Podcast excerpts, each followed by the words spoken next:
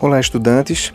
Aqui é o professor André Lemoine, da disciplina de Desenho Arquitetônico, e nós vamos continuar nesse nosso segundo podcast sobre o uso do desenho para a representação de projetos arquitetônicos, que é justamente o assunto da nossa competência 2.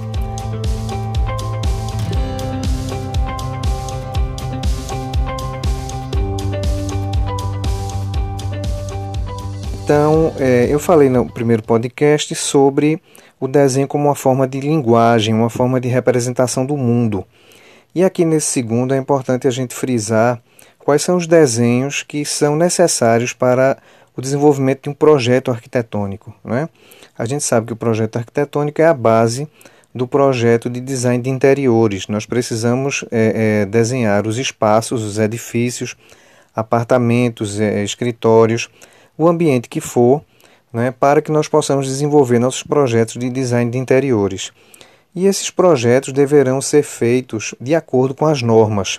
Eu não vou nem citar as normas aqui, justamente para criar aquela, aquela curiosidade em vocês de vocês fazerem a pesquisa sobre elas no nosso e-book e no nosso material complementar e nos nossos destaques, tá certo? Conto com vocês para isso. E depois a gente vai discutir sobre essas normas e essa representação dentro dos nossos fóruns, ok, pessoal?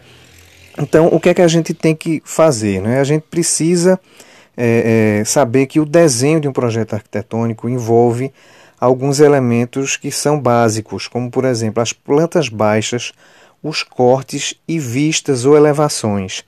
Existe a fachada, mas a fachada é de uso mais restrito, digamos assim, ao desenho arquitetônico, ao projeto arquitetônico em si. O design de interiores não trabalha muito com a fachada, então a gente trabalha com as vistas ou elevações. Né?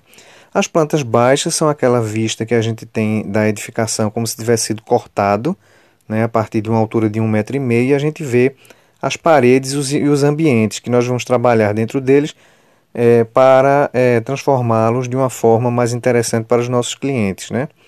A gente tem o corte, que é como, a gente corta, como se a gente cortasse as paredes é, no sentido vertical, né? E aí a gente vai ver o que é que está em altura, né? É, as alturas de janelas, altura de forro, altura de teto e como é que a gente pode trabalhar isso dentro do projeto de design, né? E as elevações, que também são uma espécie de corte, mas elas vão frisar mais, por exemplo, a, a localização de guarda-roupas, de armários, né? Como é que isso fica na parede? Se a parede cabe um armário mais alto, né? se ele está ergonomicamente correto de acordo com os nossos clientes. Né? Então a gente precisa saber fazer essa representação. Né? E a competência 2 traz alguns elementos muito importantes sobre essa questão da representação dos, é, dos espaços mediante o desenho arquitetônico, em especial nas plantas, nos cortes e nas elevações. Por isso né, que vocês devem dar uma olhada com muita atenção para esse tipo de, de coisa, esse tipo de representação. A gente vai trabalhar com simbologias, com eixos de projeto, sistemas estruturais, indicação de cotas, uma série de elementos que são importantíssimos para que a gente possa desenvolver o projeto de design de interiores. Tá certo? Então a gente vai é, ficando por aqui, né?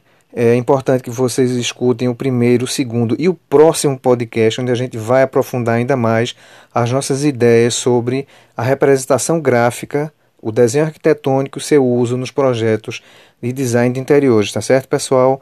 Um abraço em todo mundo e fiquem bem.